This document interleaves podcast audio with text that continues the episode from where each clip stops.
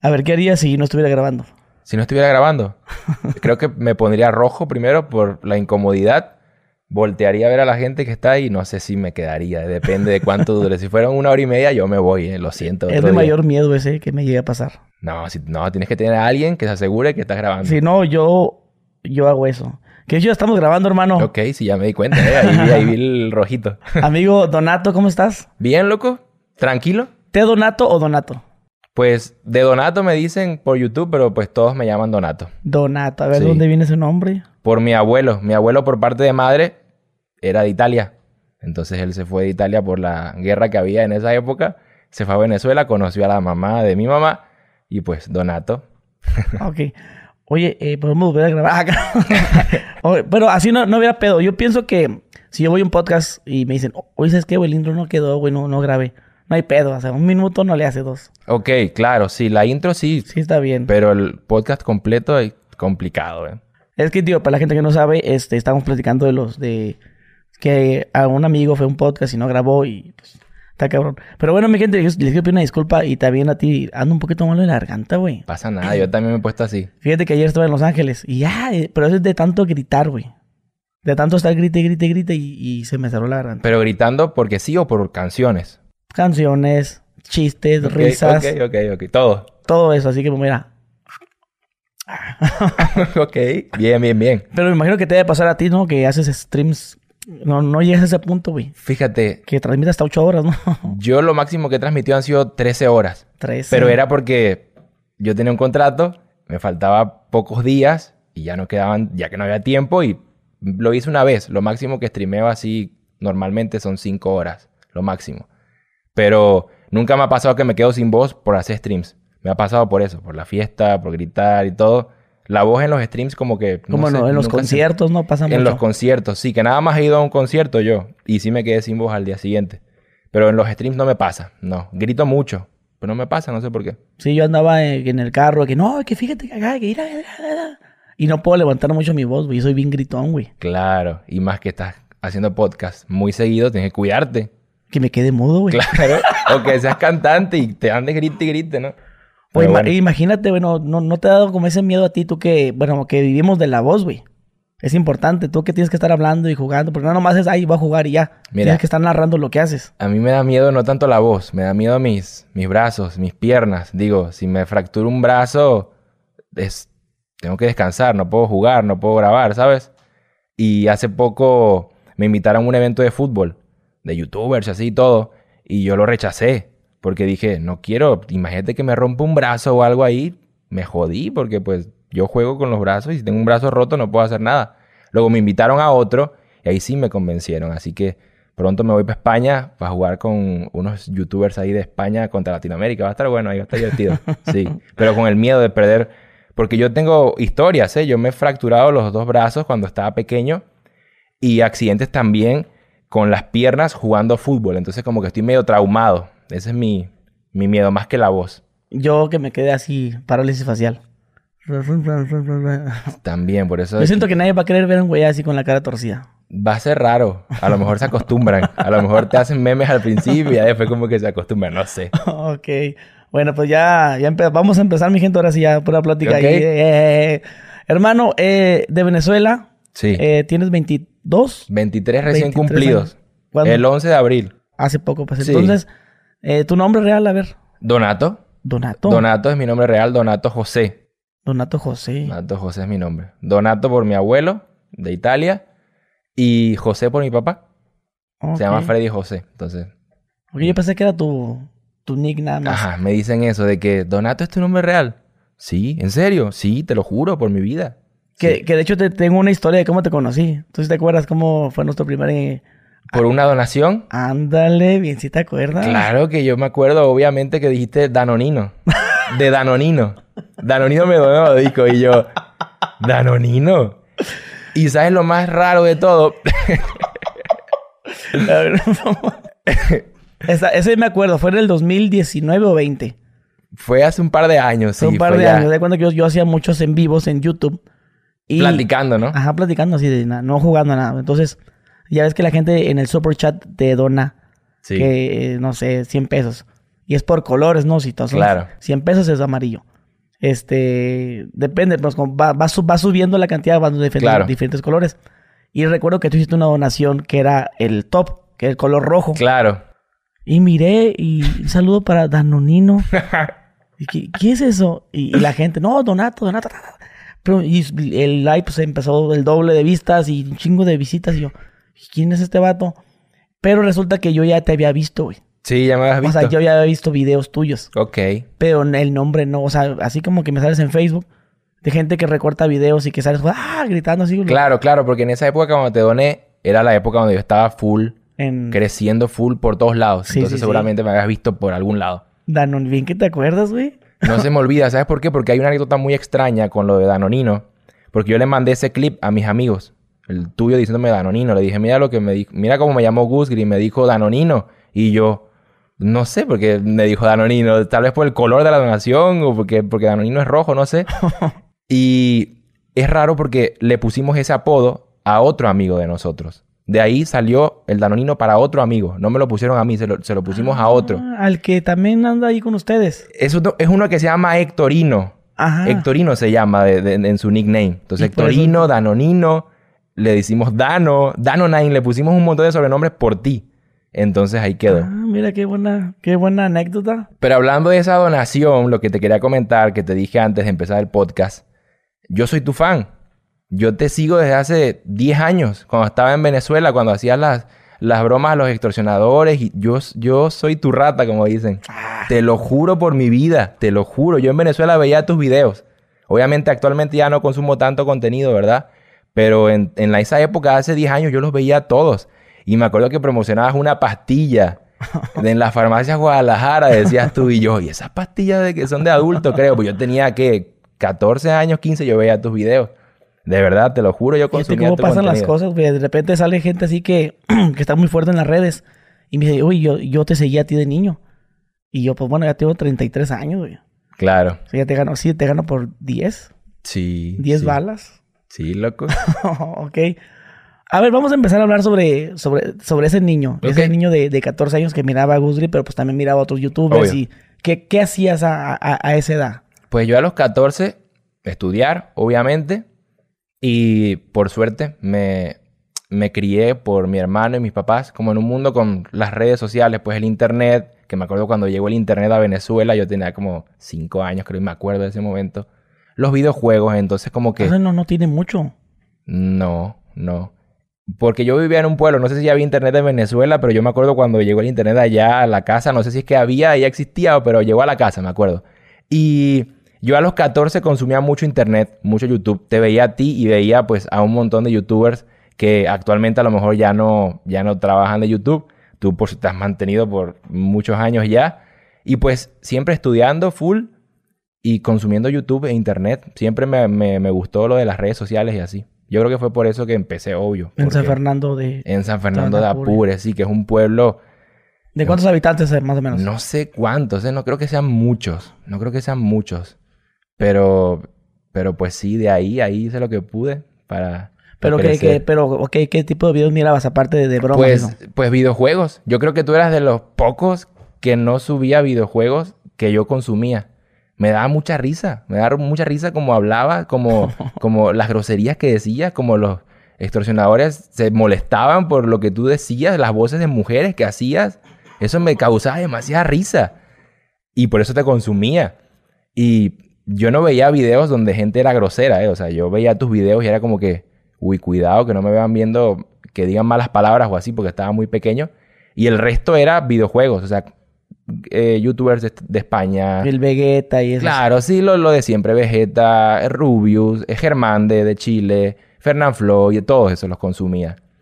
Y así, yo creo que tú eras de los únicos. Para yo acordarme, solo me acuerdo de ti.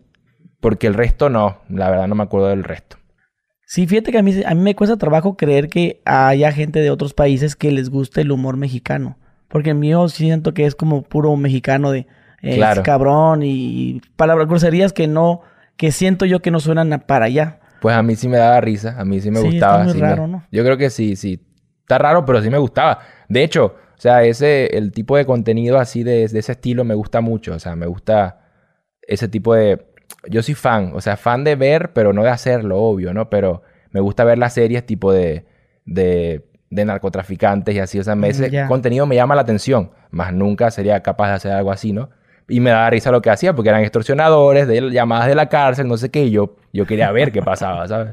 Oye, entonces, eh, haces eso a los 14 años. ¿De cuándo empiezas a querer dedicarte a esto?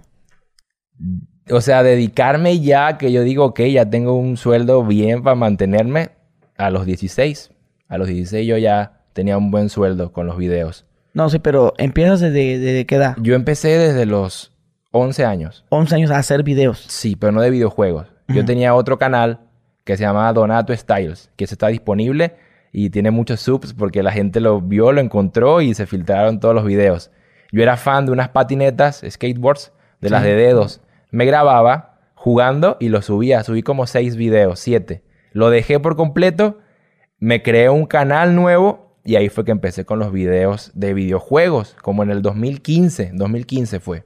Fíjate que yo también jugaba eso, güey. ¿También? A las patinetas. ¿En serio? que yo era skater. Sí, es cierto. yo soy skate. Sí, sí, sí. Bueno, ahorita ya de vez en cuando patino en mi longboard. Ok. Pero ya no soy de, de, de brincar, ya. Yo ya no, ya no sé brincar, ni hacer ollie, nada de eso. Yo sí le metía, ¿eh? Yo sí, Sí. sabía. De hecho, tengo un montón ahí en mi casa porque compré ya Pero de grande. la skate ya arriba con los pies. No, de skate tenía miedo. Ah, nomás de porque dedo. me, como te dije que me rompí todo, le tenía miedo también a las patinetas, por eso fue que usé la de dedos. Que, que con los pies no se pueden hacer. Entonces, Fíjate que yo, yo, yo tenía mis patinetillas. eh, ¿Ves que es como este, eran como de plástico? sí, Y tú le ponías la, la lija. sí, le ponías todo. Le la lija, la ponías. Las ruedas, Ajá, atornillabas la- la todo. con todo. Con todo chiquito, güey. Entonces mi- mi- mis hermanas, güey, no sabían qué era, güey. Y se andaban limando las, las, las uñas con las manos. Porque es, que, es que sí da la impresión que es eso, güey. Claro. La, sí. la, la tablita, güey, sí parece que es una... Sí, real. De hecho, habían unas que yo usaba esas igual que las tuyas. Ajá. Habían unas más caras, de más calidad, que eran de madera. Eran como que capas de maderas muy delgadas que iban juntando, juntando y hacían una patineta de dedos, pero profesional, ni te imaginas. Y yo tengo de esas, porque esas son las buenas. Las otras eran como que vendían por todos lados. Sí, sí, las sí. que yo usaba en esa época. Ok, yo, yo hacía rampas con cartulinas. ¿En serio? Era con papel de, no sé si huevo, cartón, ¿no? Algo así, que es grueso. Sí. Y fabricaba mis propias rampas. Las famosas... Uh, Sí. también hacía... Yo, haga- yo con la, yo brincaba donde sea, cualquier lugar que veía, ahí me imaginaba que podía agarrar la patineta y le daba. o, sea, que eras el niño que si ibas en el carro... Ibas, Real. i- ibas haciéndole así, como, Sí. que, como que brincando los otros carros y brincando la- la- los postes de luz. Sí, sí, Y sí. es así. Y me gustaba mucho, yo jugaba a Tony Hawk. Real, eso me pasaba. Yo jugaba a Tony Hawk, me acuerdo, en el Play y todo. O sea, me gustaba mucho, pero nunca me monté en una patineta real. Sí lo hice, pero nunca intenté nada porque tenía miedo. Ok, ¿tu primer consola? ¿Cuál fue? El Play 2 fue mi primera consola. 2. El 2. Yo usé la 1, que era de mi hermano. Pero la primera mía, mía fue el Play 2. Me acuerdo que jugué full en el Play 2. Ok, tuya, tuya. Pero la, tu primera experiencia jugando Play 1. Play 1, sí. Play 1, Xbox, el que no es 360. Jugué en un eh, Nintendo 64, en un GameCube también, pero ya habían salido hace tiempo y me los prestaron. ¿Qué, qué, qué juegos voy a ver de PlayStation 1? Porque yo también, yo mi primer consola, o sea, mía, fue el PlayStation 1. Bueno, mi juego favorito en la actualidad se llama Bloody Roar. Era un juego de peleas en donde los personajes se convertían en animales. O sea, que activaban el poder después de, después de pelear siendo humanos, activaban un poder y uno se transformaba en un lobo, en un oso, en un conejo. Entonces en el Play 1 ese juego fue el que más jugué. Obviamente también estaban los, todos los Crash, el Crash Carrito, el Crash de huevo, aventura, sí, cómo no. todos esos. Había uno que era donde los, eran unos carros que tenían armas. No sé si los jugaste. Carros que se destruían. Tenían armas arriba y tú tenías que destruir a los otros carros con pistolas, no sé. No me acuerdo. Yo, yo recuerdo, fíjate, fíjate cómo se acomodan las cosas. Esta playera me regalaron hoy aquí en el hotel de Monterrey. fíjate, la música de la gente más que la tenía volteada. ¿Sabes cuál es esto? Sí, los Rugrats. Los Rugrats. Había un juego, ¿no? Ese, güey, Había ese fue juego. mi primer juego. Sí. PlayStation. Y fíjate qué raro, o sea, platicando de PlayStation 1. Y era el juego de los Rugrats, güey. Sí, sí lo jugué, sí lo jugué. Estaba en grafi- gráficas bien... Pero tú comprabas los juegos originales o no? O pirata. No, era con, con... Metías un disco primero y se parecía que... mm, metía un disco y luego metía el otro. Algo así. Algo- algún truco, un truco. Sí, un truco Sí, ahí yo que, también que- jugaba con que, todos que decían pirata. que el, que el PlayStation tienes que meterle un chip o un láser, nada más así. Bueno, yo tenía mi Play 2 chipeado. Ándale, lo eso. chipeaba y tenía todos los discos piratas que costaban. Pero antes, 10 era, antes era diferente, güey. Ahorita a lo mejor no, no, no me la cachas porque pues son muchas la diferencia de años. Pero en el 2000, lo- cuando eran juegos piratas, este, eran pues normal, ¿no? Un juego pirata de un, de un disco de, de, De Sony. Sí. Pero tienes que meterle uno primero, güey. Uno, pero que original, ¿no? No, un- el, el, el- como el hack, el que hackeaba esa madre. Algo así recuerdo, mira, de cuenta, abrías la consola, la abrías, metías el, el, el disco, el chip, Ok. Lo cerrabas, lo leía, Lo, después lo levantaba lo levantabas y metías el otro. y lo detectaba. Lo detectaba. Ok. Así, ese- esos recuerdos tengo yo de, de niño. Que hacíamos eso. Y después estaba lo siguiente, que era el chipeo. El que al. PlayStation le quitabas y le metías otra chingadera. Claro. Y que ya no, ya no metías, ah, ya no, antes tienes que meter dos discos, güey. Uno y ya te lo detectaba y luego ya metes el otro. Un proceso. Así, así era, ese es el recuerdo que tengo. Y jugaba el de Rugrats y el de Metal Gear. Es del Metal Gear, obviamente. Habían un montón. Es que para pensar, yo te digo, pues mi favorito es ese lo y robar. Pero había una infinidad. Había uno que se llama Ape Escape. Que era uno que at- atrapaba monos con una, una red, pues, de atrapar. Era buenísimo ese. Es Paurio. ¿Cuál era ese? Un dragoncito morado. Ah, ya, ya. sí, el Espiro. Es- es- Espiro. es- ajá, creo que sí. ese. Algo así. Sí, sí. No lo jugué ese, pero sí. sé ese cuál sí es. también tenía. Y luego también el Crash. El Crash, sí, Crash, un de clásico. hecho, Crash creo que fueron las gráficas mejorcitas del Play 1. Sí, ya, ya se notaba un ya cambio. empezaba ahí. acá porque los otros también. Las de Rugrats hoy lo, lo busqué en los gameplays. No mames, qué feo se ve, güey. Sí, no, yo también me pasó. Tipo, ahora puedes jugar cualquier cosa en tu computadora. Y yo, tipo, con un emulador de Play 1 decía, yo lo recordaba más bonito cuando estaba pequeño. Esto es horrible, digo. Hasta, hasta decías tú, no, es como la película. sí. Porque a veces que las Rugrats tenía como una historia, ¿no? Sí. Es, no, es como una película. Sí, es- mirabas, no mames. La mente, la mente hace que pienses otras cosas y luego ves la realidad. Ok, entonces tu hermano tenía ese juego y tú ya andabas con la cosquillita, ¿no? De, de, de- Claro, de pues. hacer gameplays. Sí. Me crié pues con eso, con los videojuegos, con el internet, como te dije, con una computadora y así. Todo era prestado. Lo único que era mío era el Play 2. Luego mis padres, me acuerdo que me compraron un... Mis padres me consentían, ¿eh? En la época bonita de Venezuela, mis padres les iba muy bien. Entonces, me compraron un Wii, me compraron un DSi, me compraron un PSP. Pues me compraron todo lo que yo quería, ¿no? Porque trabajaban bastante. Y mi hermano tenía su laptop y todo, y yo cuando empecé a consumir el contenido de los, de los españoles y así, pues a mí me gustó. Yo, o sea, yo, yo jugaba, y yo veía cómo ellos jugaban y comentaban sus partidas y lo subían, y yo decía, yo también quiero. Yo también quiero empezar, no sé cómo, pero quiero empezar. Yo también quiero subir videos jugando. Ya tenía experiencia con los videos por las patinetas. Tenía que 20 visitas por video, me acuerdo, pero esas 20 visitas eran 20 visitas. O sea, yo era súper feliz con eso, ¿sabes? y pues por ahí me fui metiendo, o sea, con los videos poco a poco, con la cámara prestada de mi primo, con el celular de mi mamá, con los audífonos de mi mamá, con la laptop de mi hermano, con la lámpara que mi papá me fabricó. O sea, todo lo agarré con lo que pude. O sea, no era sí, que... sí tienes apoyo de la familia. Sí, sí, ellos me dieron apoyo sin saber lo que yo estaba haciendo realmente, sin saber que podría pasar algo así como lo que pasó actual, ¿sabes? Y también me decían, no pases mucho tiempo en la compu, no, no, tanto tiempo ahí te va a hacer daño. Y después era como que dale, dale, graba, graba, no te detengas. Vamos dinero. ok, pero dices tú que eh, ahorita mencionaste algo. Eh, de los eh, 16 empezaste a agarrar dinero. Ya, desde los ¿Sí, no? 16, sí. De sí. YouTube. Sí, casi 17 Pero años, también sí. de, de gameplays. O sea, haciendo. O sea, sí, co- dinero de los videos. Yo no gan- gané dinero nunca en mi vida fuera de otra cosa. ¿eh? Yo con los de los 17 ya de YouTube. Siempre YouTube. Yo antes en YouTube, tú sabes, se monetizaba. Solamente verificabas tu cuenta. No sé si te pedían un código o algo y ya tenías tu cuenta verificada. No te hace falta tener 10.000 subs ni, ni 400.000 horas de visualización. O sea, yo cada centavo que generé lo cobré. O sea, el más mínimo lo cobré. Pero en Venezuela no podías poner tu cuenta de banco en YouTube. No se podía. Entonces te tenías que meter con un partner. Y en esa época un youtuber con 50.000 subs, qué sé yo, se metía en un partner y le quitaban el 50%. Ah, Entonces yo ganaba 100 y me daban 50. Y ganaba 500 y me daban 250. O sea, me quitaban. ¿Con quién full. estabas? Freedom se llamaba. Freedom. Freedom, una que yo no sé si exista. Luego estuve con la que estoy actualmente, con TGN Broadband TV. Broadband. Sí. Me acuerdo que Broadband me quitaba 640. Luego yo peleé el 730. Luego ya el 100%. Está bien. Sí, está sí, bien. sí, A mí me pasó igualito, así tal cual. Igualito, ¿no? De que había el tema ese de... eh, de Google AdSense Ese. de que tenías que, que tener un... que te llegaba un sobre y que metías esos dos números acá. Yo nunca ni hice nada de eso. Eso se, se, se encargó gente que trabaja conmigo. Ok. Pero yo nunca entendí nada de eso, güey. Y yo me metía a una network también. Ok. Igual. Y, pero a mí era 100 dólares míos y lo demás para ¿Pero de cuánto? ¿100 tuyos y los demás cuánto era? todo. O sea, del, ¿Te de- robaban? en, en el 2010, güey, entré con una network que se llama Me Ah, Entonces me dijo, no, y como yo ganaba 60 dólares, 80, y yo, yo veía imposible ganar 100 dólares. Ok. Y me dijo, cuando pases de los 100, ya es ganancia para nosotros. O sea, si un día ganas 110, nos quedamos con los 10. Y cuando firmé el contrato, me empecé, me empecé, me Pero Me Too no fue una estafa. No, sí, ¿No? sí, sí les pagó, sí, sí pagaba.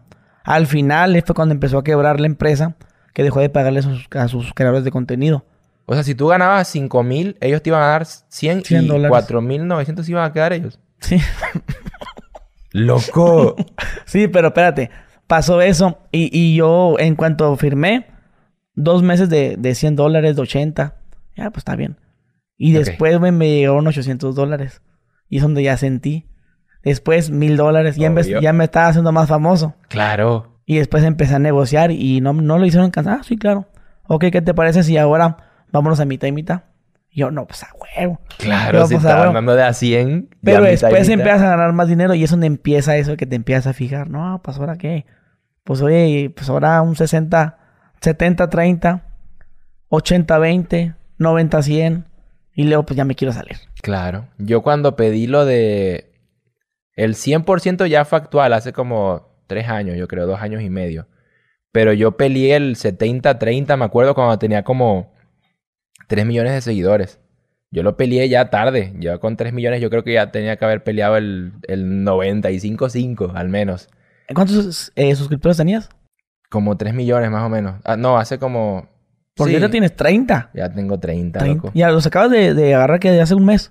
No, hace como 6 días. A la verga, pues creciste como por 120 mil eh, suscriptores en... En 6 días. Sí, güey. Sí, Porque está. yo recuerdo que dije, ah, pues ya va a llegar. Dije, 29, pues ah, ya llega los, al... Sí, loco. De repente. No, no, no subiste la fotito así. de 30? Aún no. Ya ahí tengo la sesión ahí, una, una sesión más pro. Porque dije yo, bueno, pues ya dije, yo estaba... A veces yo me pongo así, güey. O sea, me da gusto que la gente le vaya bien, güey, la neta. Me gusta cuando, ah, huevo, ya va a llegar, ya le van a dar su placa, su diamante. Sí. Y yo no lo tengo todavía, ¿verdad? Pero me gusta ver y ando así como que, ah, huevo, ya, ya, a ver, ya lo subió. Eh, camaradas, así gente que me gusta su contenido. Entonces dije, yo, según te faltaba todavía una madre para llegar a los 30. Ya me y dije yo, dije, no ha subido la fotito así.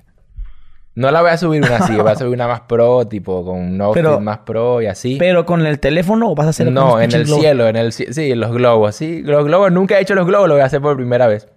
Pero eh, los globos así de... mm, Globos de mentira. Ah, ok. Sí, sí, sí. O sea, con edición y así. Ah, no, Sí, de pues. verdad. No, está difícil. Dejo los 30. ¿Cuántos son? Son varios O, globos. o ¿eh? que pase el, el avión. Es buena esa. ¿eh? Pero también de mentira. Pero sí se podrá. Yo creo que sí. Que pase un avión y que deje el- el- la letra así 30. Yo creo que sí. Debe salir caro, pero sí. Sí, ¿no? Ah, pero pues qué. ¿Para ti qué es eso? No, claro que yo, yo sé. Yo sé lo que vale todo. Yo, no creas, ¿eh? No creas. No creas, sí. Sí. Obvio. Pero sí te ha ido chido, güey, la neta. Sí, gracias a Dios. sí o me ha ido o muy bien. crees que no te está yendo tan chido como, mere- como te merecieras. Ah, no. Me está yendo Y no verguísima, como no merezco aquí. tanto. No, demasiado bien, gracias a Dios. Por el trabajo y por el que no se descansa. Uno trabaja full siempre. ok, pero estando en México, pero ahora volvemos a lo que estamos platicando. Eres de Venezuela. Estabas platicando la historia que a tus papás le está yendo muy bien. Sí. Pero ¿en qué momento empieza esto de que la situación difícil en Venezuela?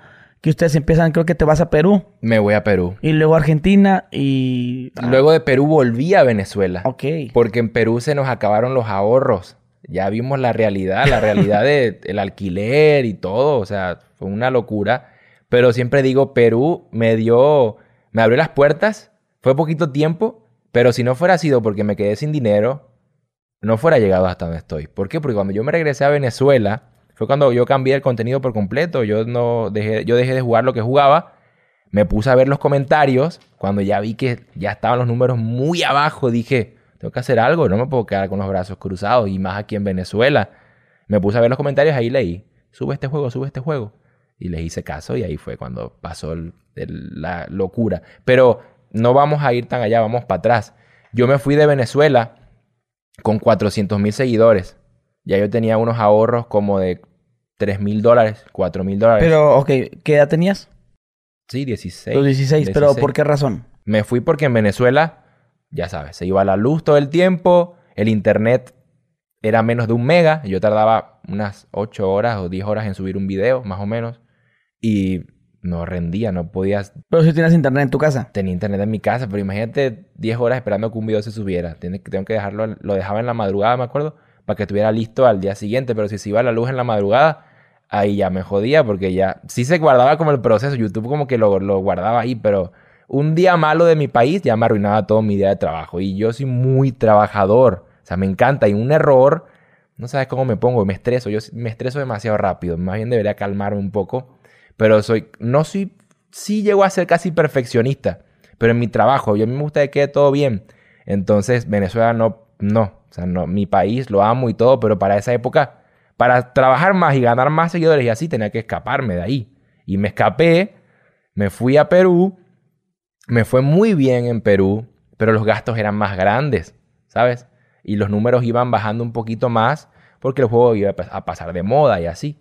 Entonces me fui, me regresé. Además que hice unas compras arriesgadas. Me compré un iPhone 10, me acuerdo, con 4000 de ahorro. Me compré un iPhone 10 de 1100 y ahí fue, fue bajando. Pero me acuerdo cuando me lo compré, me quedaron 50 dólares en mi PayPal. Pues yo sabía que en 15 días me iban a pagar, pero me quedé con 50. O sea, me la jugué. Estuve con 15, con, con 50 dólares una semana, me acuerdo. Estábamos que, uy. ¿Por qué? Porque en Perú mi mamá tardó en conseguir trabajo. Era muy difícil conseguir trabajo. Mi papá directamente no pudo conseguir trabajo. Era como que estábamos ahí y dependían prácticamente que de mí, ¿sabes?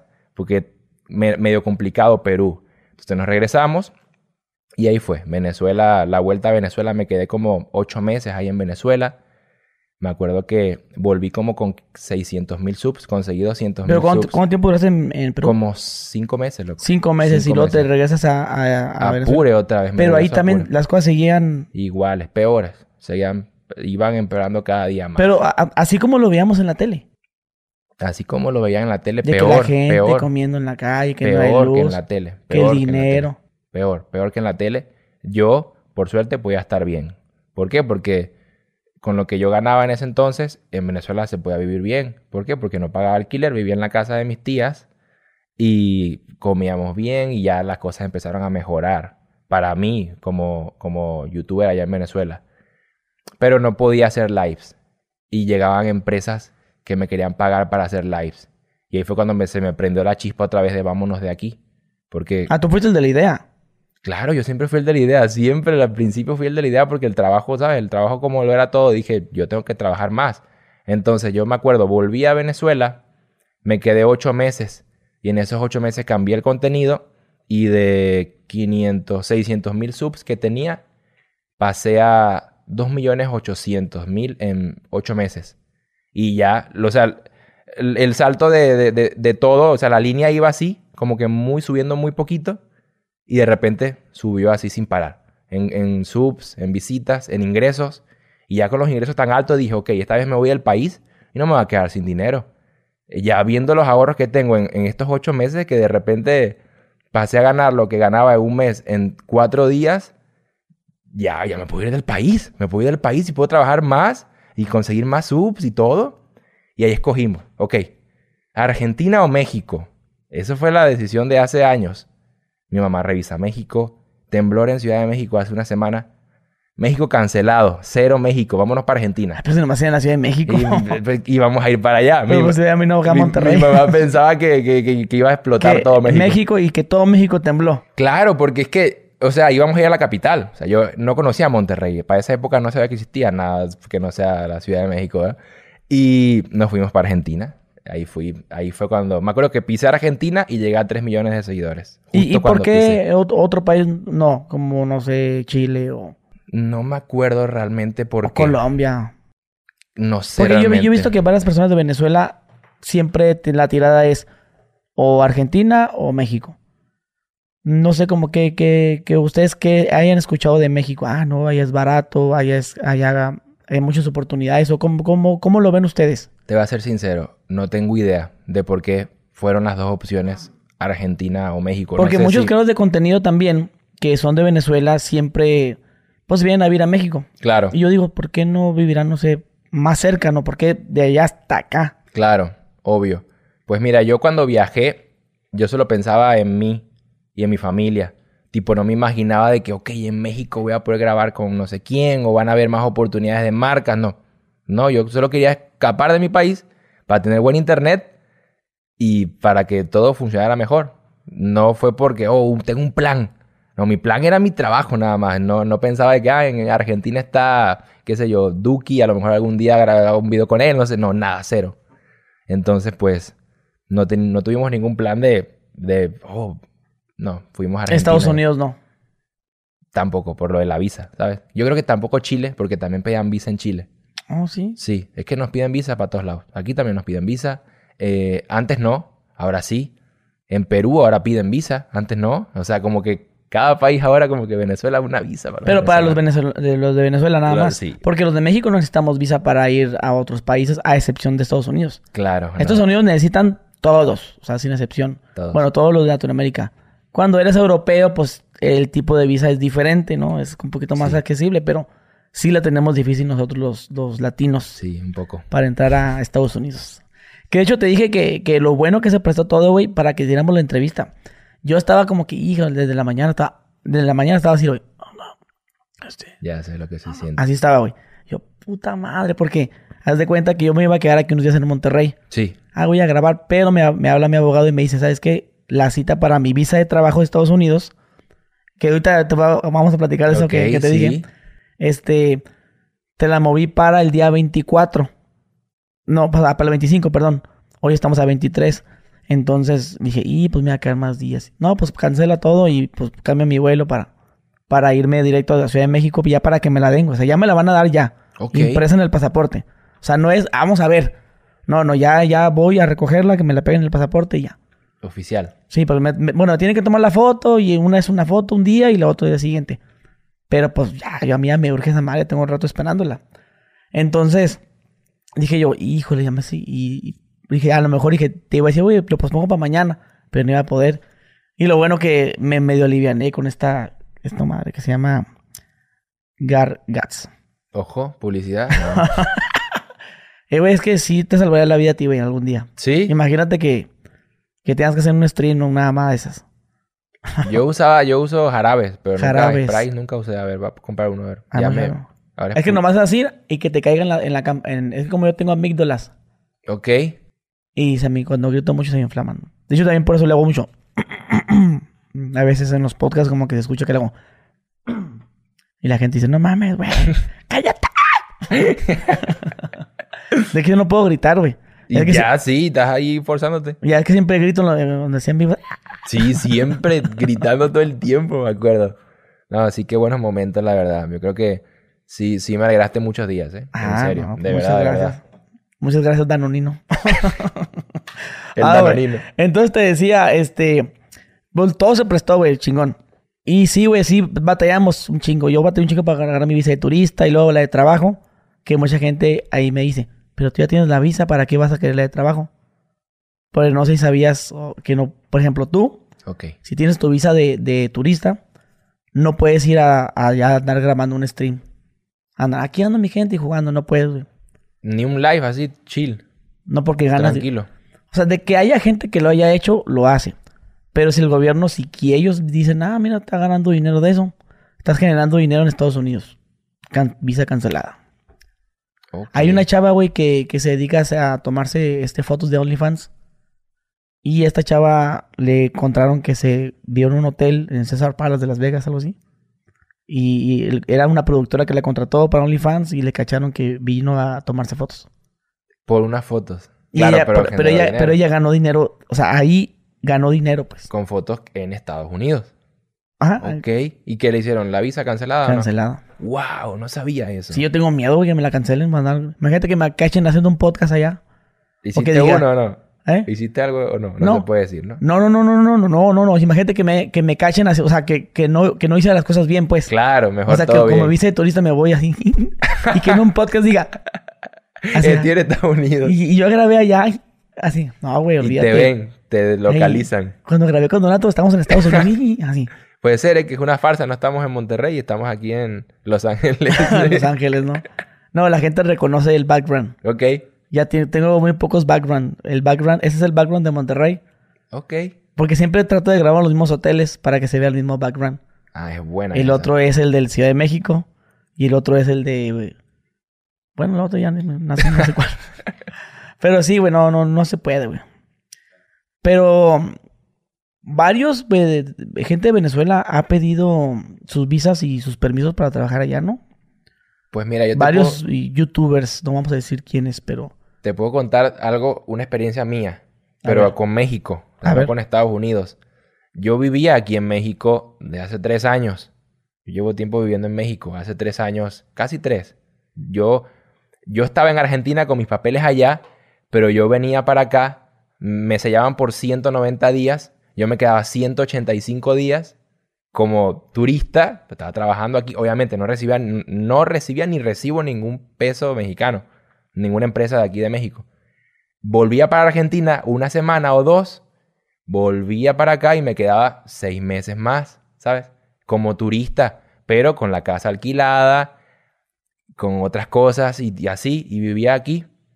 Y luego empezaron a pedir visas y yo, me, y yo no hice nada. En, en ese tiempo no hice nada de papeles. ¿Por qué? Porque estábamos esperando a alguien, a un asesor que nos iba a ayudar, pero nos estuvo posponiendo de eso durante ese año que estuve y no nos hizo nada. Empezaron a pedir visa y dije, ok, ahora sí, ahora sí tengo que hacer algo porque pues tengo que vivir aquí en México, me gusta México. Mi pasaporte le quedaban tres meses para que se venciera. Ya tenía que irme a Venezuela a renovarlo. Salgo de Venezuela, ya cuando salí, una semana antes ya estaban empezando a pedir visas aquí a los venezolanos. Entonces la próxima vez que tengo que entrar es con visa.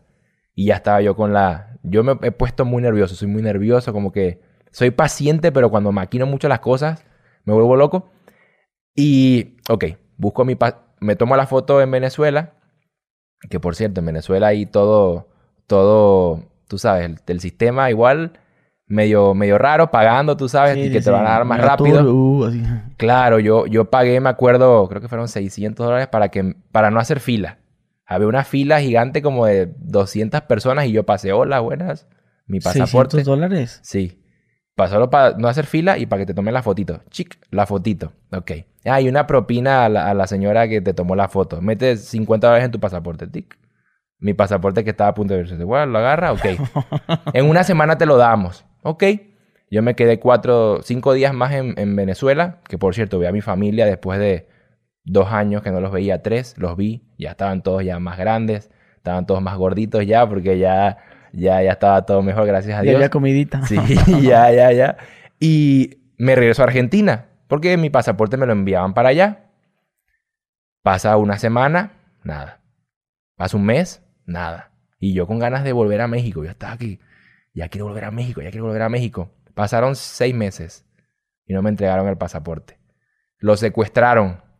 Sabían que era yo, los de allá de... No sé si es ilegal decir esto, la verdad, pero sabían que era yo, el del pasaporte, Donato, el youtuber. Tienes que pagar. Pero ya pagué, yo pagué para que me lo dieran en una semana. No tienes que pagar más, no te lo van a soltar. Imposible, no te lo van a soltar. Tres mil dólares para que me lo dieran. El mío. Pero ¿quién te pega el dinero? Había un intermediario que era una persona que yo conocía. Y esa persona fue la que me.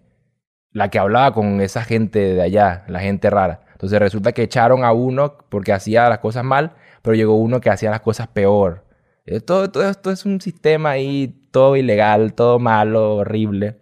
Entonces pagué, dije, ok, voy a pagar, voy a pagar por el mío a ver si llega. Pan, envié los 3 mil, me llegó. Ok. Ahora no puedo entrar a México todavía, porque falta la visa. Y faltan los dos pasaportes de mi, papá y de mi mamá. Son 3 mil y 3 mil. 9 mil dólares va a pagar por un cartón, loco. Dije, no puede ser. Los pagué, pagué 9 mil para que los liberen el de ellos también. Y yo, maldita sea. Bueno, es que el pasaporte es importante, ¿no? Ahora con lo de la visa. Ok, no, que en España las dan más rápido, ¿no? Que en, en, en, en Colombia, en Argentina no dan ese tipo de visa. Yo estaba buscando una visa especial, que es una visa que no es de trabajo, ni de turismo, es la visa de solvencia económica. Que yo voy a México a vivir, yo no voy a, a trabajar ni nada. O sea, yo voy a vivir ahí porque tengo ahorros y nunca va a recibir un peso de, de México. Ok, en España. Voy con mis papeles, me asesoro bien, preparado para, el- para- A, la embajada. a la embajada de, de México en España. Yo, el, el- la cita la tenía, digamos, un ejemplo, el 15.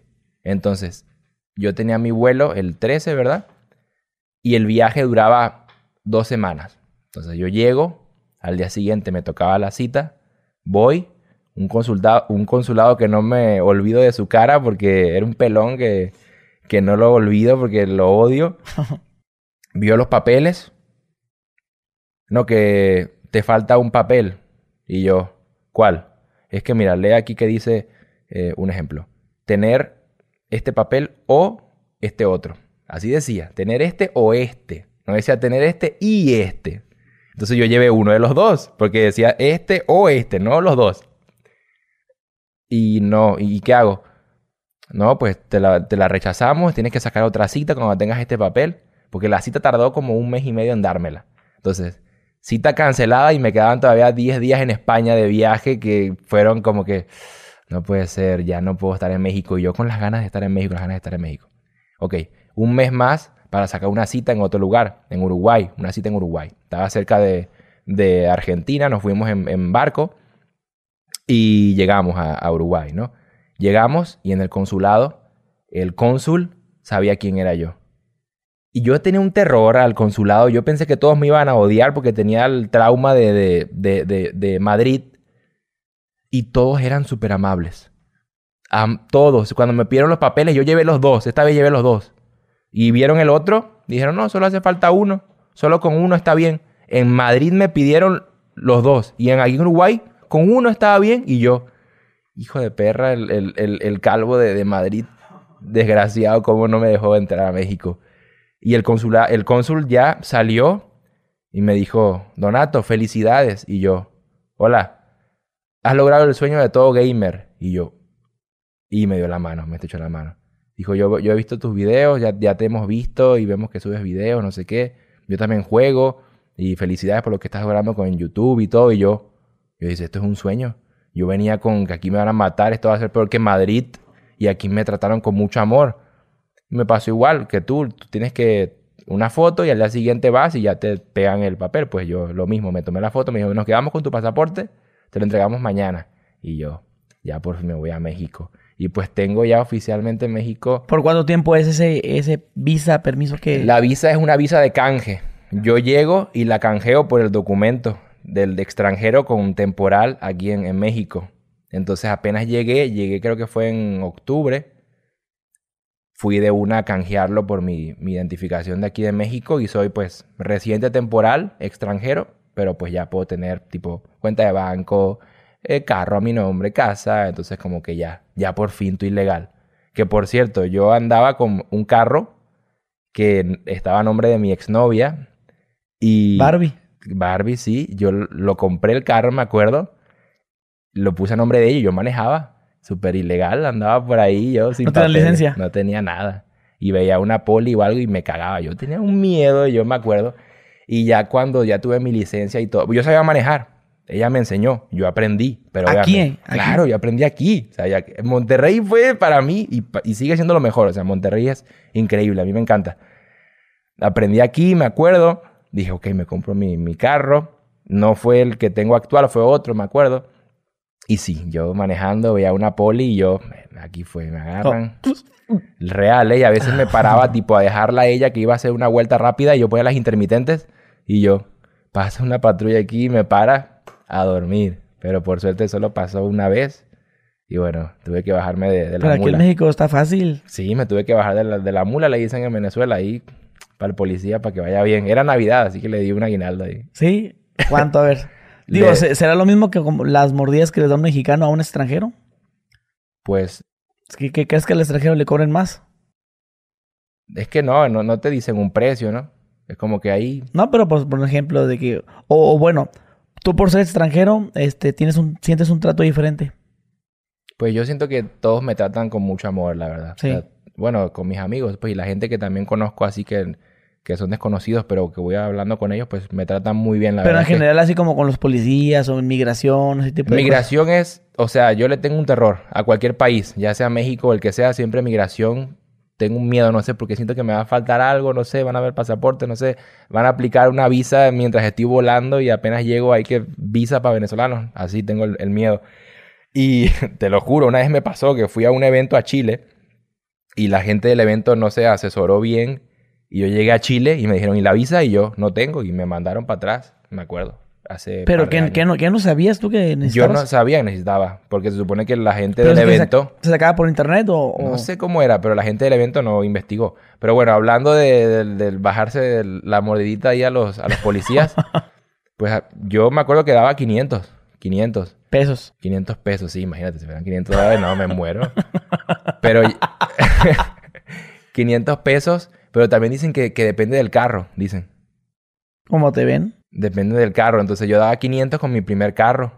Y una vez, la, la- la vez que me, paga- me pararon con mi segundo carro, ¿Qué, qué, qué, cuál era tu primero? eh, era una 45, un Mercedes A45, que es un buen carro, ¿eh? Yo, ese, ese carro yo lo adoro, es un buen carro, me ¿Es acuerdo. tu, primer, tu primero? Fue mi primero, sí, se lo Al compré. nombre de, la, de esta chava. Sí, se lo compré a un amigo mío. Se lo- la transferencia se la hice por Pioneer, me acuerdo ahí todo. y- pero era legal, o sea, todo Sí, sí, legal, sí, pero claro. pues yo andaba sin licencia. Eso era lo único prohibido.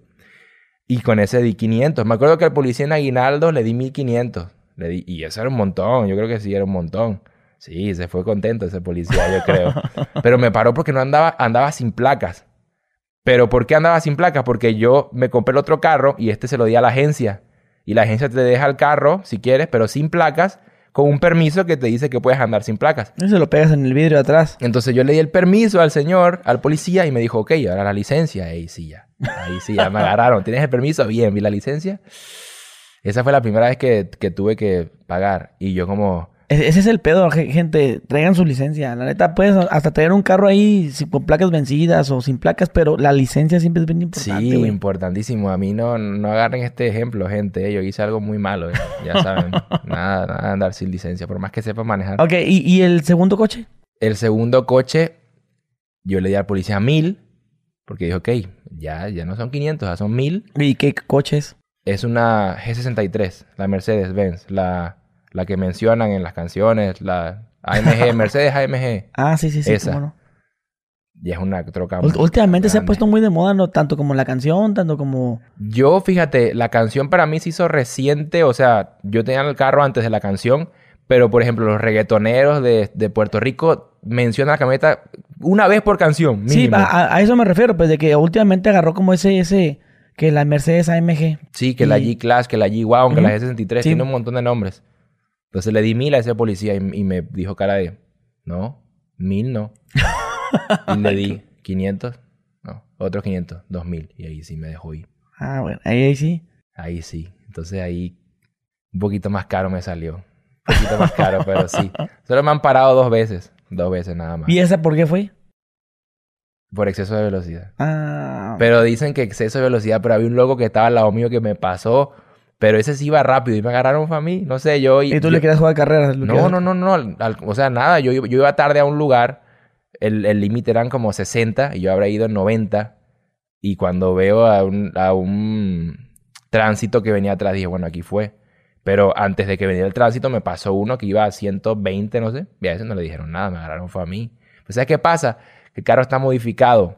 Tiene los escapes. Entonces tú puedes ir a 40 y eso suena muy fuerte. A lo mejor el policía pensó que yo iba a 200 porque se escuchaba... ¿Sabes? Y me pararon. Pero pues sí, los policías. ¿Ese es el, el coche que traes ahorita? Tengo ese y tengo otro también ahí guardado. Sí me gustan los carros, la verdad. Y ya están todos ya a mi nombre y con mi licencia ya. Ah, Ya, mira. ya, ya por fin. ¿Y te quieres quedar aquí en México? Sí, loco. México me encanta. ¿Pero te quieres hacerse, este, naturalizarte?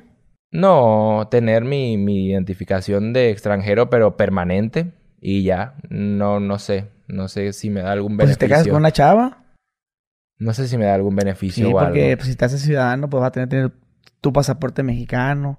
Vas a poder ir a los países que tú quieras es de bueno Lati- eso. Latinoamérica sin necesidad de una visa. Claro. O sea, puedes entrar nomás, ya que bien. Obviamente todos, aunque el, el hecho de que no te pidan visa no quiere decir que, no te, que te van a dejar entrar, sino aunque tengas la visa, todavía te va, te va a preguntar el cónsul, ¿a dónde vas? Claro. A ver cuánto no traes. Y, van, ah, güey, pásale. ¿Y usted dónde va? Que le diga, no, que vengo con él. Ah, pues usted también dígame para dónde va. Claro. O sea, no nomás es así, todos juntos y pasamos. No, o sea, es- es- hay, hay acá riesgo. Que de hecho ese tema de las visas, güey, la gente relaciona mucho, bueno, a- para los mexicanos que no, no, para nosotros visa es Estados Unidos y ya.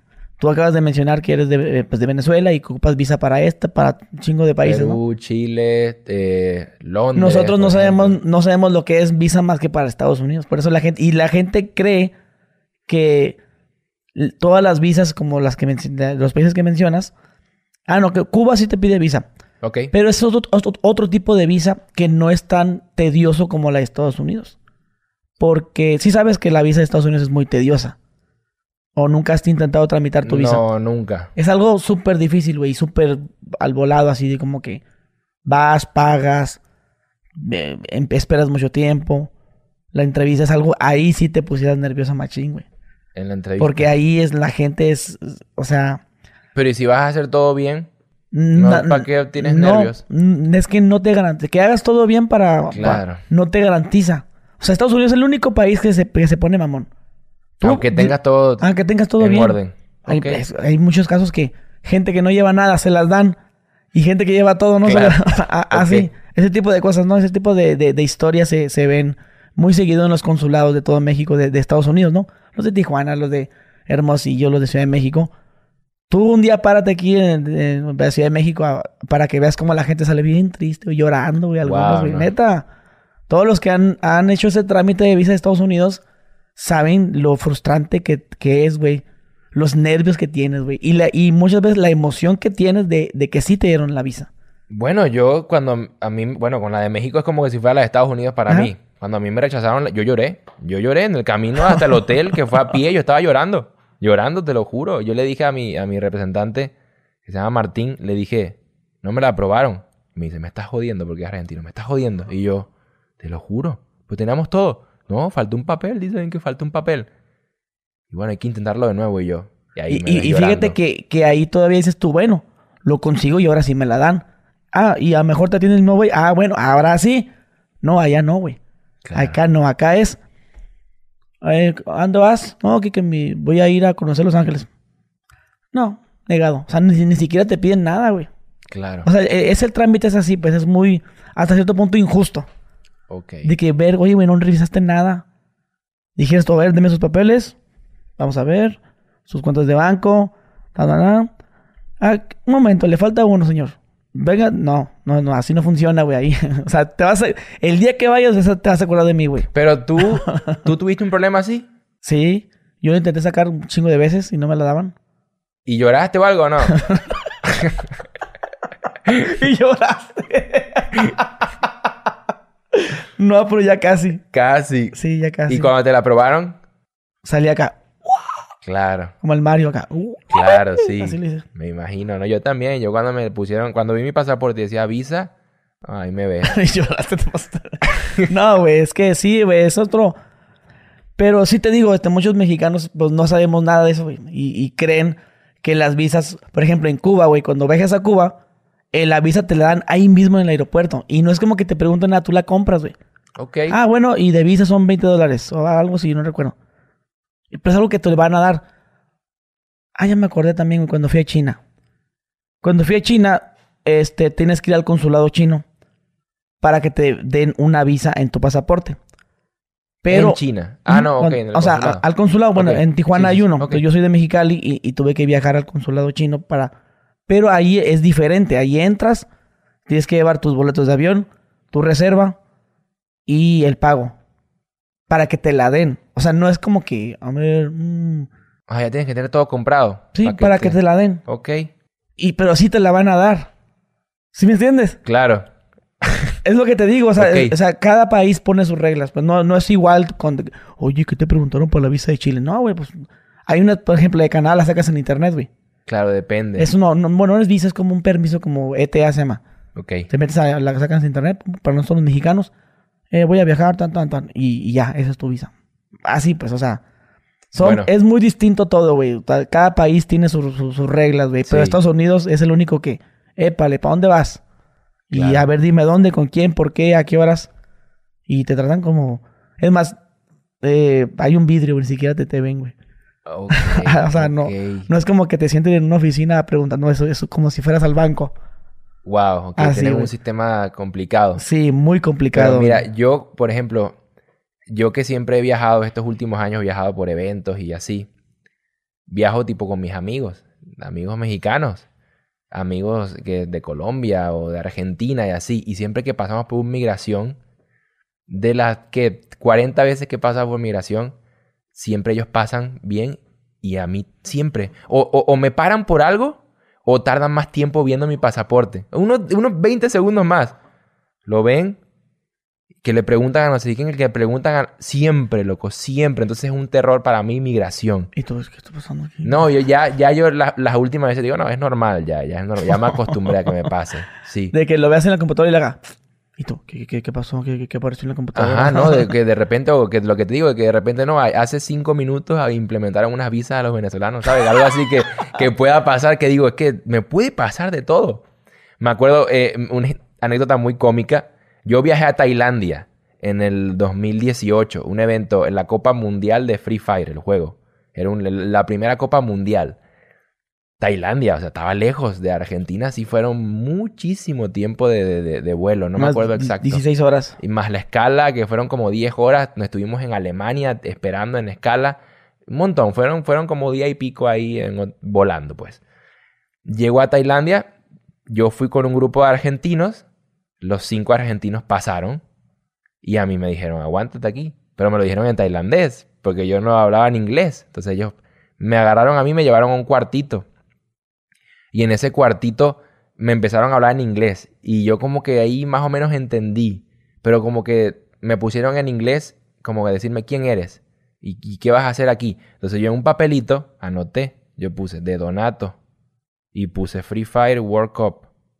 Y eran, eran unos militares de Tailandia. Y yo estaba cagado, dije, no sé qué va a pasar aquí, no entiendo nada, no sé inglés y menos tailandés.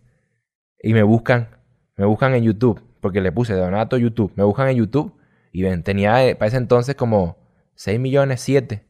Y se ponen como contentos, se, se emocionan. Y al final me tomé una foto con los militares tailandeses y yo estaba que no sé qué va a pasar aquí, me van a secuestrar, voy a morir. Y me dejaron pasar. No sé por qué razón o motivo me pararon. No me explicaron. Solo sé que supieron luego quién era yo, youtuber de, no sé, de, de Venezuela, y me dejaron entrar. Y yo, con las bolas aquí, dije, "Mm, ya, aquí fue. Pues yo, yo creo que por la misma razón que tú dices, de que te pones nervioso. Y a lo mejor tú dices, sereno, tranquilo.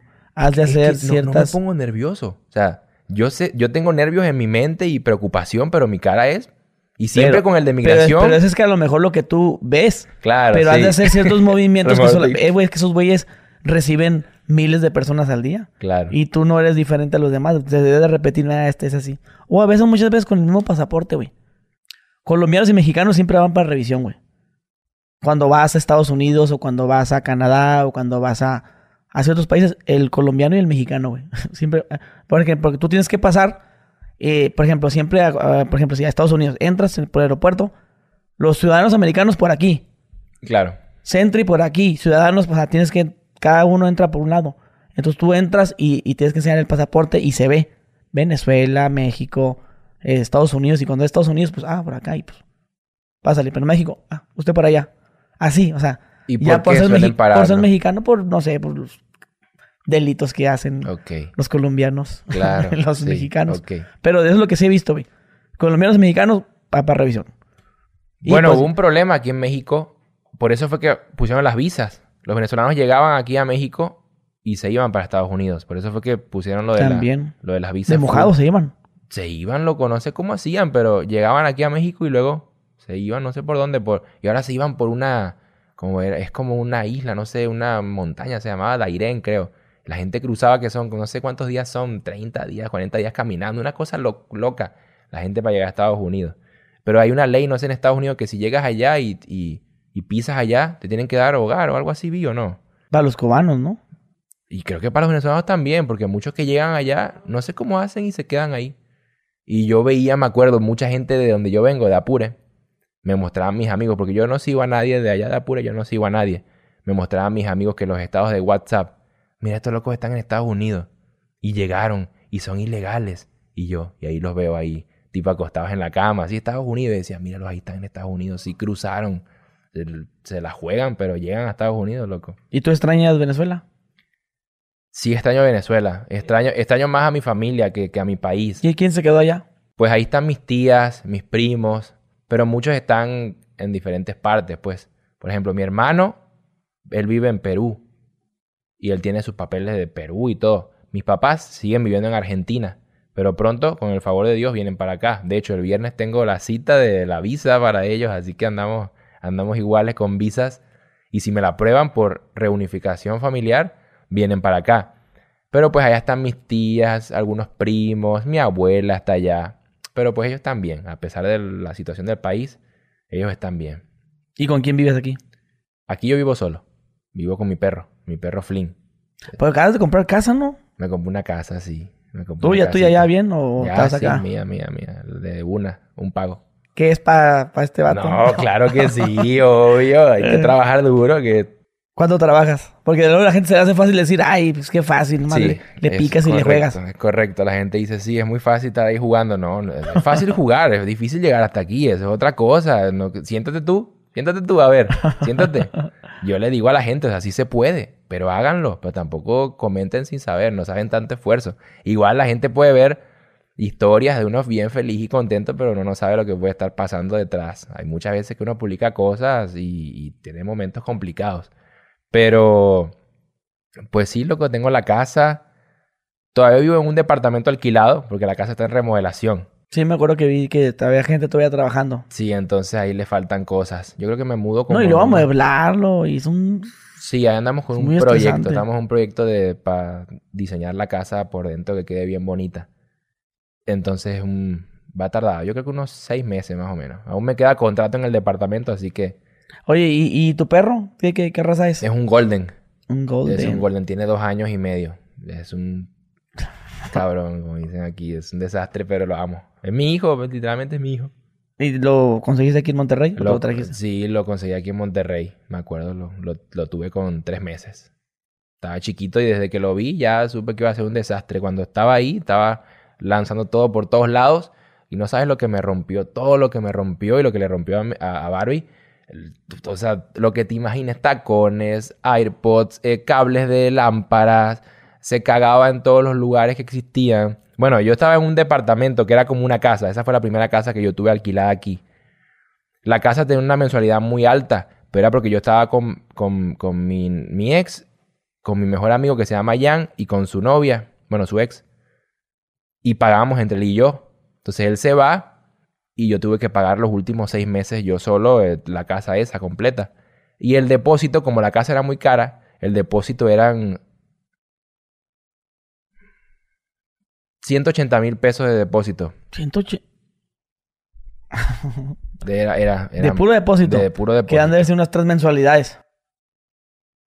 Porque siempre te piden, normalmente, te, tres mensualidades. No, miento, eran 280 mil Ah, de depósito.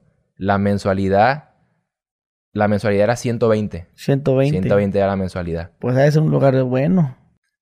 Era bueno, era bueno, la verdad, pero era muy caro, la verdad era muy caro. Pero la casa era inmensa, era una cosa increíble.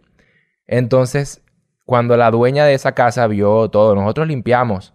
Bueno, yo no limpié, o sea, la mamá de, de mi ex y ella limpiaron todo porque yo me fui de viaje, me fui. Entonces se encargaban de limpiar, de dejar la casa bien pulida y todo. Y la señora llegó, revisó, dijo que las alfombras tenían popó, no sé qué, y de los del depósito me quedaron 20 mil nada más. O sea, se mamó como Se, 200. se llevó todo el depósito y yo no estaba presente en México, o sea, yo no pude pelear ni nada. Ah, pinche vieja buzona. Pero se llevó- No, pues este de de Venezuela ya no va a volver a haber dicho. Me chingó el dinero, nomás le Se llevó todo, loco, todo. Y yo dije, mierda, no sabes lo que hiciste, Flynn. Igual no es culpa tuya, Flynn, ¿verdad? Pero que la señora se pasó. No, güey, se pasó de Se verga, güey. Te dije, bueno, pues de aquí me, me chingo unos 100 bolas. 100 mil todavía. 200. No se llevó Me se todo. hubiera lo que- quedado la mitad. ¿Sabes qué? Me- yo o no devuelvo la mitad, no me Era voy a dar. como, como del partnership Ay, que pero qué tenía. casualidad. Ay, sí, exactamente fue el que tenías. Claro. Exactamente. Y te sobró, güey. Todavía te sobró. Fue, fue en chingar que te dijera que tú le dieras. Claro, ¿te imaginas? Ah, pues estamos cortos. Dame otros 50 mil. Menos mal que ya no estoy ahí, pero. ¿Se sí. puede saber dónde era? De aquí de Monterrey. San Pedro, supongo. Sí, era en San Pedro. San era Pedro, San sí, porque es el lugar más. Era, ah, pues era un cantón acá grande. Era un departamento, pero era un departamento de mil metros cuadrados. Era, tenía piscina y todo. Sea, Sí, era, era un lugar ejecutivo acá con. Sí, era, acá. de hecho, el gobernador de Monterrey vive, era mi vecino, vive a menos de una cuadra, en la esquina donde yo estoy, donde yo vivía en esa época. Mm. Y para esa época no era gobernador, me acuerdo. Pero ya se estaba lanzando a candidato y decían, el gobernador, ahí está. Y yo, ese es mi vecino, vive ahí al lado mío. De hecho, ahí lo veo en la ventana. Me pongo ahí, en, me pongo en la piscina y hay una cancha de tenis. Tiene cancha de tenis y yo lo veía ahí. entonces, como que... ¿Y te conoce él? No, no, no, no creo. O sea, a lo mejor y sí. Sigue a, sigue a un amigo mío muy cercano. Yo creo que... Y, y como que han hablado. Entonces sí debe saber quién soy. Pero no debe saber que fui su vecino. No creo. Posible. Oye, güey. Eh, ahorita que mencionas a tus amigos, güey. Ok. Este. Los amigos que tienes son mexicanos todos. O te los. Creo que por ahí escuché que te trajiste a varios de allá. Mira. ¿O cómo, cómo estuvo esa onda que habías mencionado alguna vez? Ok, mira. Pues yo tengo muchos amigos. Y casi todos son de, de YouTube. No muchos. Contados con una mano, ¿verdad? Pero pues... Todos son youtubers prácticamente. Entonces, en Venezuela, yo cuando vivía allá y estudiaba allá, yo tenía un amigo que se llamaba Jan, otro que se llamaba Héctor y otro que se llamaba Reinaldo. Yo cuando subía videos, ellos estaban en algunos videos y así. Y a mí cuando empezó a irme bien, yo les dije, loco, suban videos. Yo los ayudo, yo los ayudo a editar y todo, yo les enseño. Suban videos porque vean, estoy ganando 300 dólares, 400 dólares. Vamos a hacer videos, yo los ayudo si podemos, vamos a, vamos a darle duro a los videos. No, loco, no, no tengo ganas. Había uno que se llamaba Héctor. Héctor dijo, sí, dale, yo sí quiero aprender. Y a Héctorino yo le enseñé a editar, le enseñé muchísimas cosas que ahora actualmente sabe. Y él creció un montón. Él tiene actualmente 7 millones de seguidores en YouTube. O sea, le fue muy bien. Con Yankee igual, eh, Jan también lo enseñé con muchas cosas. Héctor, por ejemplo, que tiene 7 millones, le dije, él estudiaba en la universidad. Yo le dije, loco, salte de la universidad. Salte de la universidad, vamos a subir videos. Vamos a subir videos, loco, salte. No, loco, es que yo quiero estudiar y también quiero hacer videos. Pero si no estudias, haces más videos. No estu Así le O dije. sea que tú eres el, el diablito ahí. echándole El- medio- bueno, no sé si el me- diablito, yo creo que el, el ángel, el diablo, pero el, el, el ángel disfrazado de diablo, porque pues es una oportunidad, dije, es una oportunidad, no podemos desaprovecharla. Héctorino empezó con los videos, Jan empezó con los videos, Reinaldito también empezó con los videos, pero fue el único que no creció tanto como los otros porque él no tenía pasaporte. ¿Y qué pasa? Yo me llevé a Yankee para Argentina y Héctor se fue a Colombia. Rey se quedó en Venezuela, con los problemas de luz, con los problemas de internet, y no podíamos hacer nada con él. Y el problema del pasaporte en esa época era peor. El de los tres, es- él fue el que se quedó.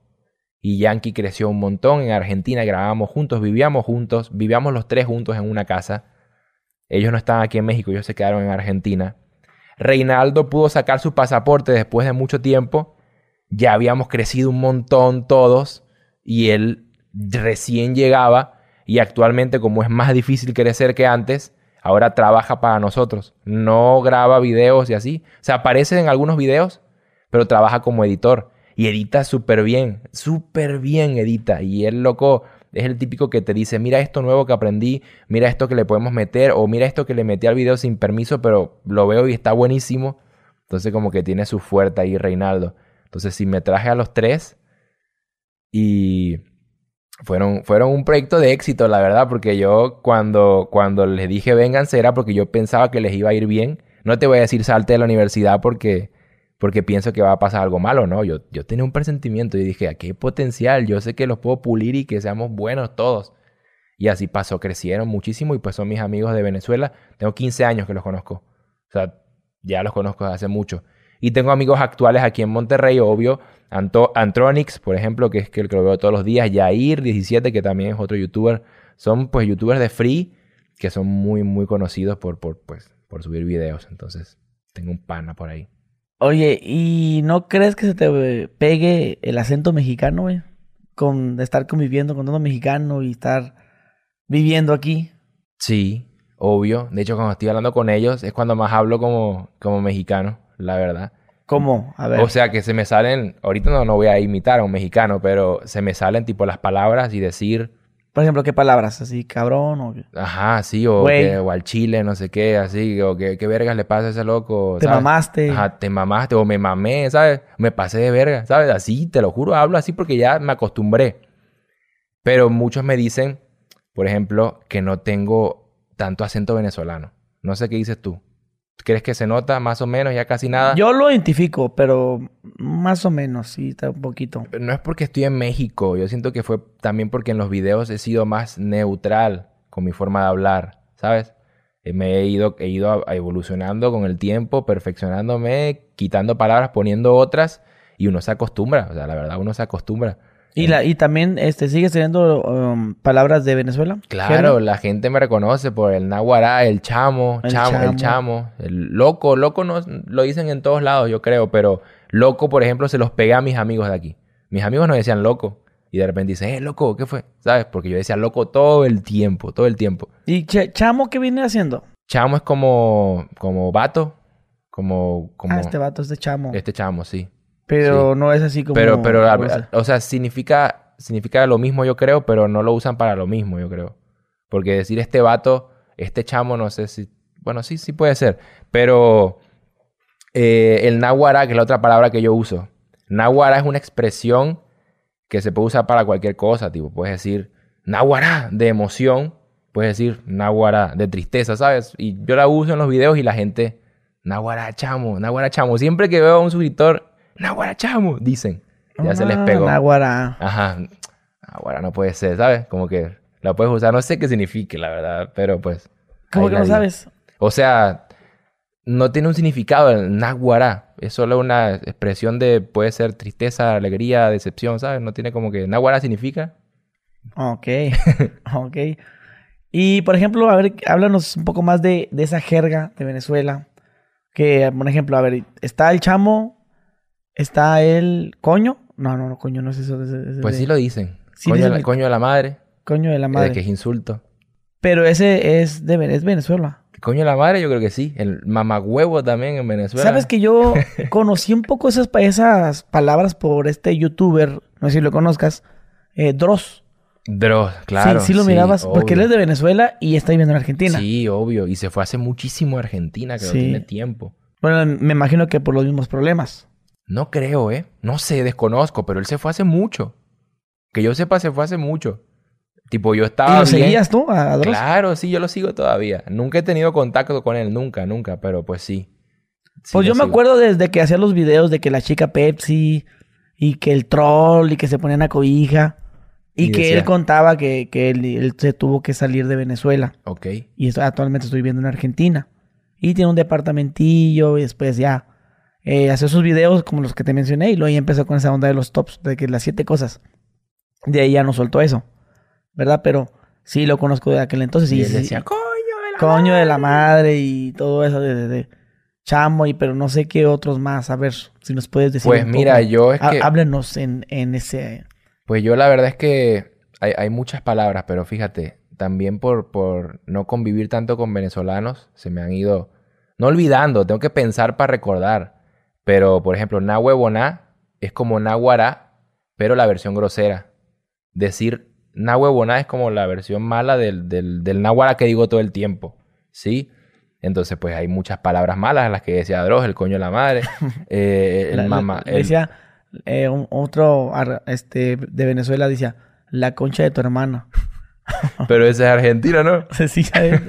Pero no es de Venezuela él era de Venezuela Claro, sí. sí, decía sí. la concha de tu hermana decía Y, y, ¿qué te puedo decir? Conchale, también es una palabra venezolana. Se dice, bueno, yo digo mucho el vale. vale Yo digo mucho el vale como tipo, conchale, vale, o digo, no, es que tú no entiendes, vale. O sea, el vale es como la, la última palabra que, que se te sale. ¿Qué puedo decir más? Fíjate, no, no me llega nada a la mente, ya soy cero venezolano. De se que ya soy mexicano, palabras. ¿viste? Se me ya soy las palabras. verga No, pero cuando... la verga compa Te juro que ahorita puedo decir más de México que de Venezuela, pero yo no olvido mi país, ¿eh? De hecho, cuando vaya, o siempre que voy a, a- a Argentina a ver a mis padres, ahí se me pegan otra vez las y hay palabras. algo de México que, que no entiendes todavía Algo de México que no entiendo. ¿De que ¿De una palabra? Palabras que dices tú. Siempre dicen eso, pero nunca no sé qué es. Ah, una que me costó entender, pero que ya entiendo. Era el de ¿y siempre qué? El de ¿y siempre qué con? ¿Y siempre qué con la fiesta? ¿Y siempre qué con? ¿Cómo? ¿Cómo? ¿Cómo que y siempre qué? ¿Sabes? Esa, esa me costaba entenderla. Y si- o que me voy diciendo, y siempre, ¿qué pa- va, va a pasar con Ah. la fiesta? Ajá, y, y si- siempre, siempre qué, porque siempre es que pasa todo el tiempo, ¿no? Siempre. Que no- era como que, ¿y siempre qué con? ¿Cómo? ¿Cómo? Eso me costaba entender. Claro, claro. y ya, eso sí lo pude aprender. No me llega ninguna a la cabeza de que no sepa. Pero era como, ¿y siempre qué con lo que me dijiste y- y- hace días? Y, y no te pasó con el ahori- ahorita. Ya ves que muchos extranjeros dicen que no entienden eso de... Tardaron, pues, como dices tú, el decir ahorita. Oye, vamos a ir a jugar ahorita. No, Sí, pues es que sí, ahorita... Sí, así me pasa, me pasó y ahora lo digo. Ahora lo digo igual. ahorita, ahorita vamos. Pero puede, Puede ser, ser. En, en cinco horas. O, o, O puede ser ahorita. o- o nunca. O nunca, o nunca, sí. Eso me pasa. Y muchas cosas mi mamá me dice, papi, ya di- dices palabras que no decías antes. Y yo, no, sí, claro que sí. Es ahorita, en Venezuela, ahora, ahora, ahorita es ya. ¿Sabes? Y aquí sí, sí, sí me pasa. Mi mamá me lo dijo. Sí me pasa que se me pegan. Ok, ¿y costumbres? Que eh, haga el mexicano, que sabes que esto en Venezuela no lo hacen. Esto me gusta de México, esto no me gusta. Mira, y es que yo... Pero ¿Tú cómo, verdad- o cómo tienes, en qué, en qué concepto tienes a los mexicanos? Ya dijiste que son amorosos, son solidarios, son amables, ¿verdad? Eso ya lo sabemos. o sea. Pero, pero debe de haber algo por ahí Pues mira, que le sume también a eso o, o que le reste, ¿no? Que sabes que planeta Pues esto yo, no me gusta. Yo siento que, bueno, aquí en Monterrey donde vivo yo, no he tenido ninguna experiencia mala, eh, la verdad. No tengo ninguna experiencia de decir, esto no, esto no me gustó, no me gusta como son aquí. Yo siento que yo... O, con- bueno, no como, no como que no te guste, pero la diferencia, ¿no? Como una diferencia como que, bueno, aquí lo hacen aquí, pero allá lo hacen de esta forma. O sea, no es que esté mal, pero no estoy acostumbrado. Mm, Algo que se te venga a la mente. tendría que pensar, a ver si me da chance de pensar. Algo en una fiesta, cómo son las fiestas allá. Pues mira, Las relaciones de las novias. pues piensa que yo me fui a los 16 de Venezuela. O sea, yo, yo siento que mi país, yo lo exploré, el, del, del 100% exploré un 0.1%. Ya. O sea, salí pero a 15 años, cuando tenía 15. No sé cómo es una fiesta en Venezuela. Mm, ¿Sabes? Como que no conocí mucho mi país fuera de donde estaba. Salí a la playa un par de veces, pero no, no sé. Conozco más aquí que allá, porque allá me fui muy pronto de mi país, antes de la, antes del ser mayor de edad. Entonces, pensando en cosas que hacían allá que aquí no, cosas, no se me ocurre nada, loco, de verdad. Y fíjate también porque yo soy una persona muy observadora, pero también se me olvidan las cosas muy rápido. Tipo, yo puedo ver y, y, ah, aquí hicieron esto así, esto así, y a mí se me olvida después. Se me olvida. Déficit. De atención, no, no, sí te presto atención eh, y, y sí veo, No, pero luego se me olvida. Sí, no, es que eso es. O sea, de ¿Sabes? que- es que los creativos así son, güey. La gente creativa, tú, a lo que mucha gente le dice déficit de atención, yo le digo, pues, pues yo no guardo cosas que no me van a servir para nada. Claro. Si eso no me sirve para nada, ¿para qué lo quiero tener en mi mente? Mi mente lo desecha. Es eso, Pero si eh, tengo, si tengo algo importante, eso no se me olvida, nunca se me olvida, güey. ¿Cómo dices tú? La cara del marrano ese del, del, del, del- que te, que te negó- Claro. Esa pinche cara de marrano no se me va a olvidar jamás. Así digo yo, pinche maldito. Gracias, señor, mi amor. No se me va a olvidar, güey, nunca. Nunca esa pinche cara. Claro. Pues sí, eso debe ser lo que me pasa. Y tienes razón. Sea, o tu, sea, tu- tu mente no, no almacena eh, cosas que no le van a servir. mi mente está pensando constantemente en la creación de contenido. Es lo que Exacto. pasa. O por ejemplo, mira, hermano, vamos muy lejos. Ahorita que hablamos del, del famoso este, el coche que tú tienes. Oye, tú tienes una MG, ¿no? "Mm, sí. Sí. Oye, ya ves que tiene la función. Y no, no sabía. Pero, pero ¿cómo, güey? Pues no, güey, no sabía, de veras. Es correcto, sí me pasa. Sí, sí me igual, pasa. ok, que, que yo, por ejemplo, yo tengo un Tesla. Que el Tesla, no, no, no, no, no, no, no. Es que si le piques acá, que cambia de color, no, no sabía, la verdad. Y resulta que hay gente que sabe más que tú, en este caso, sabe más del, del- del carro que tienes AMG, pero ellos que saben no lo tienen. Claro. Y yo digo, yo, hay gente, yo conozco gente que no digo que esté mal, ¿verdad? Pues, que conoce que los Lamborghini, que son así, que los Corvette, Ferraris, que tienen un motor 3. punto no sé qué, con llantas de goma y que no sé qué. De tantos milímetros. Todo, y- todo, es bien perfecto, se lo saben, güey. Y yo digo, yo no investigara eso, ¿de de qué me va a servir saber eso? Claro. O sea, sé cosas que no me van a servir. O sea, a lo mejor si ya tengo una Mercedes, digo, bueno, pues voy a tratar así, a lo mejor como que me conviene investigar un poco o lo, o lo que venga, pues lo voy investigando en el momento. Claro. Ah, mira, ya, ya, ya, aquí ya sé lo que yo ya sé. Sí, igual yo siento que si vas a comprar un carro, primordial es, ajá, yo creo que, yo, yo de los carros que compré, por ejemplo, yo sabía qué motor tenían. Obvio, no te vas a comprar un carro sin Pero pues saber. por encimita nomás de Claro, sí, no de que con este botón haces esto y con este te calientan las nalgas, no, eso sí no lo sé. Eso sí lo voy Sí. descubriendo. Pero pues si el motor, eh, que- cuánto le dura la autonomía, no sé, el 0 a 100 kilómetros por hora, a ver qué tan rápido es, y así. Yo aprendí y, y sigo aprendiendo con los carros, ¿eh? Hay cosas que no sé de mi carro todavía, yo creo. Sí, yo también. Sí, pues yo creo que es eso, güey. La gente creativa, los que creamos todo eso, pues sí somos de cierta forma así. ¿Sabes cuándo pensé en, en investigar mi carro? Cuando lo iba a mostrar en mi canal. Cuando iba a crear un video sobre el carro, dije, ok, tengo que investigar más para... Y sí te pegaría porque la gente... Bueno, ¿hace cuánto tienes ese coche? En la camioneta hace dos años. Y no has hecho video de eso. Sí, sí, sí, hizo un video. Ah, ok. Y la gente decía en los comentarios, mira, le- leyó, la- leyó el manual. Porque dije, tiene un motor, no sé qué. Tiene las llantas, tiene los escapes, no sé qué. Y mira, sí leyó, leyó las instrucciones, dice. Es, sí, es que no, no, no es lo mismo decirlo en ese orden. Claro. Porque dices tú, ah, pues mi carro, pues, pues vamos a empezar por las llantas, ¿no? O sea, tú empezaste por el motor, el, luego- todo, sí, todo, sí, todo, sí, todo- todo, todo muy automático, ¿no? Sí. Y ya empezamos, no, pues primero que nada lo que me gusta es el estéreo. y ya se empezaba por ahí que se viera más, más creíble, ¿no? Es cierto. Y también este, el asiento de atrás, El asiento de atrás, acá y la- así. el espacio de la cajuela. Sí, sí, sí, pero no, güey. Oye, hermano, por eso si te gustaría añadir algo, este, para finalizar esta plática, de verdad se puso muy interesante. Pues agregar, pues nada, o sea que muchísimas gracias por la invitación. Que hace 11 años cuando veía tus videos no me imaginé que iba a estar en México, en Monterrey, haciendo un podcast contigo.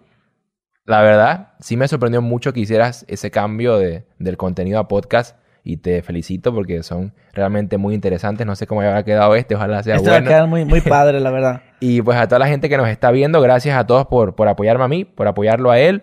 Y pues nada, que se vienen cosas, vamos a seguir trabajando. Muchísimas gracias a todos y... Y que se dé la segunda parte, la segunda parte. Segunda- ¿ha- ¿Has hecho...? Sí. ¿Sí? Bueno, hagamos una segunda parte. Denle muchos likes al video y A ver si por eso suscríbanse. me gusta guardar los buenos episodios. La segunda parte va a estar mejor, eh, así que revienten el video con likes, ya saben. Sí, se cuidan. vale. Hermano, muchísimas gracias. A ti. Este, gracias por explicarnos un poco de tu vida. Y pues bueno, mi gente, dejen su like, suscríbanse y nos vemos. Adiós.